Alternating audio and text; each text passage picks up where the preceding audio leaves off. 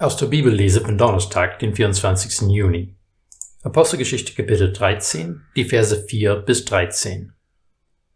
Vom Heiligen Geist ausgesandt, zogen sie nach Seleukia hinab und segelten von da nach Zypern. Als sie in Salamis angekommen waren, verkündeten sie das Wort Gottes in den Synagogen der Juden. Johannes hatten sie als Helfer bei sich. Sie durchzogen die ganze Insel bis Paphos Dort trafen sie einen Mann namens Bar Jesus, einen Zauberer und falschen Prophet, der Jude war und zum Gefolge des Prokonsuls Sergius Paulus, eines verständigen Mannes, gehörte.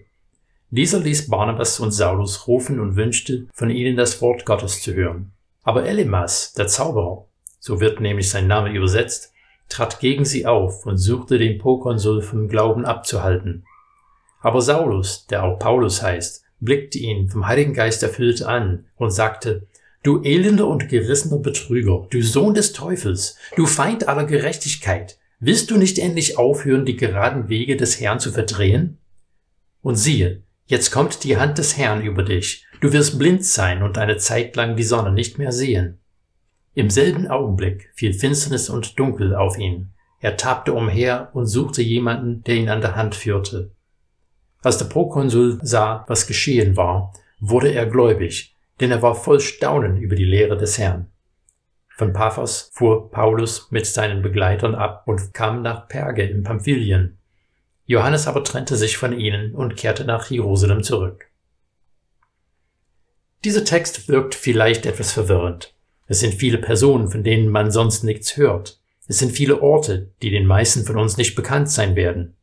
Es ist leicht, die Orientierung zu verlieren. Aber reduzieren wir den Text auf das Wesentliche. Barnabas und Saulus, der ab diesem Abschnitt als Paulus bezeichnet wird, sind vom Heiligen Geist berufen und von der Gemeinde in Antiochia ausgesandt. Sie reisen nach Zypern, ja, die Insel im Mittelmeer, wo viele heute gern Urlaub machen, und predigen dort in verschiedenen Synagogen. Als sie auf der anderen Seite der Insel ankommen, werden sie von einem römischen Beamten namens Sergius Paulus einbestellt, der das Evangelium hören möchte.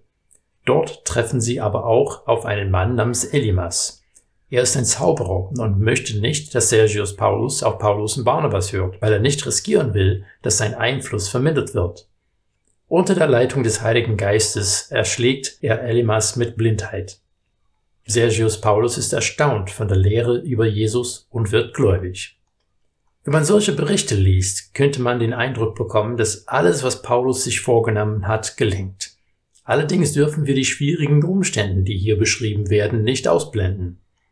Es war für Paulus und Barnabas bestimmt kein Zuckerschlecken, sich dem Zauberer Elimas zu widersetzen. Die Begegnung mit Sergius Paulus hätte auch ganz anders ausgehen können.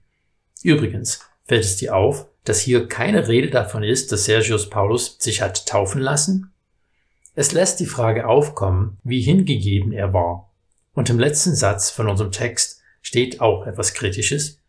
Johannes aber trennte sich von ihnen und kehrte nach Jerusalem zurück. Das ist Johannes Markus, möglicherweise der Mann, der später das Markus-Evangelium geschrieben hat. Wir erfahren nichts mehr darüber, warum er sich von Paulus und Barnabas hier getrennt hat, aber später erfahren wir, dass Barnabas ihn auf die nächste Missionsreise wieder mitnehmen will, aber Paulus weigert sich, weil er sie hier verlassen hatte. Der Streit zwischen Paulus und Barnabas wird so heftig, dass sie später getrennte Wege gehen. Es ist normal, dass eine Beschreibung von der frühen Ausbreitung einer Bewegung sich auf die positiven Aspekte fokussiert.